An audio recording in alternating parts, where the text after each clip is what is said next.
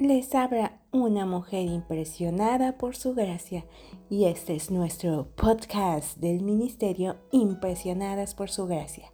Estás escuchando Mujeres de la Biblia, un estudio devocional sobre las mujeres en las Escrituras.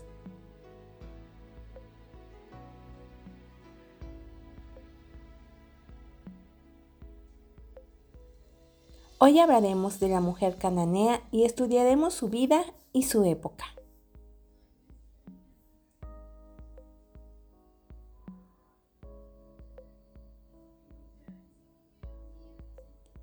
Posesión demoníaca.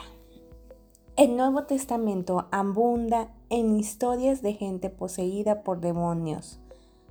Los demonios son ángeles caídos, emisarios de Satanás enviados a la tierra a oprimir a los seres humanos y descarriarlos. Bajo el control de Satanás, su única meta es hacer avanzar sus propósitos. Tienen poderes sobrenaturales aquí en la tierra, una inteligencia sobrenatural. Conocen la verdad y tratan de ocultarla. Primera de Juan 4 del 1 al 3. Y reconocen que Jesús es el Hijo de Dios.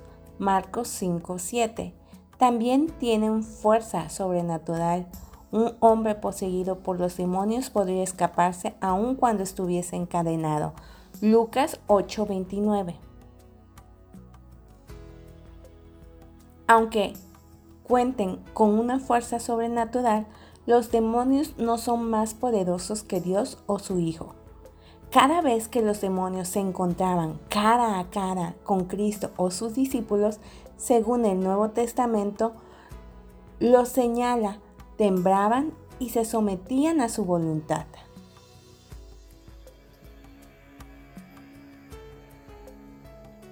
A aquellas personas a las que el Nuevo Testamento señala como gente poseída por los demonios, tal vez nosotros las describiríamos como enfermos de algún tipo, física o mentalmente.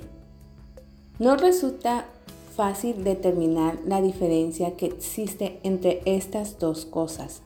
Luego de que Jesús echó fuera un demonio, al hombre se le se lo describe como sentado, vestido y en su sano juicio.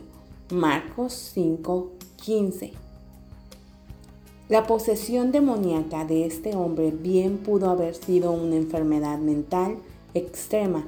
A veces la posesión demoníaca producía mudez, ceguera o convulsiones. Mateo 9:32, 12:22 Marcos 9:20. Sería una especulación decir que hoy podríamos considerar a dichas enfermedades como puramente físicas.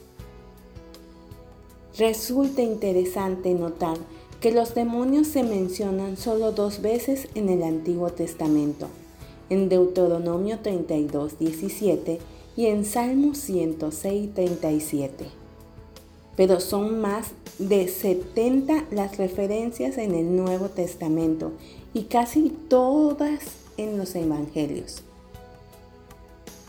Quizás el ministerio de Jesús hacia los enfermos marcó una exposición de la actividad demoníaca como nunca antes. O tal vez Satanás haya dirigido una gran cantidad de energía y poder hacia la tierra de Israel mientras Jesús caminaba y sanaba allí. Cuando Jesús dejó la tierra, envió al Espíritu Santo para que morara en su pueblo. La vida de Cristo dentro de nosotros, los creyentes, es nuestra defensa contra las fuerzas del mal. Podemos sufrir enfermedades físicas, emocionales o mentales que nos parezcan una operación de demonios en nuestro interior, pero Dios a menudo utiliza el poder de los tratamientos médicos para sanarnos de esas dolencias. Sin embargo, no debemos desvalorizar el poder que tenemos dentro por ser hijos de Dios. Dicho poder forma una valla de protección alrededor de nosotros y adentro también, en la medida en que mantenemos una relación cercana con Dios, el Padre, Cristo el Hijo y el Espíritu Santo, nuestra fortaleza y consuelo.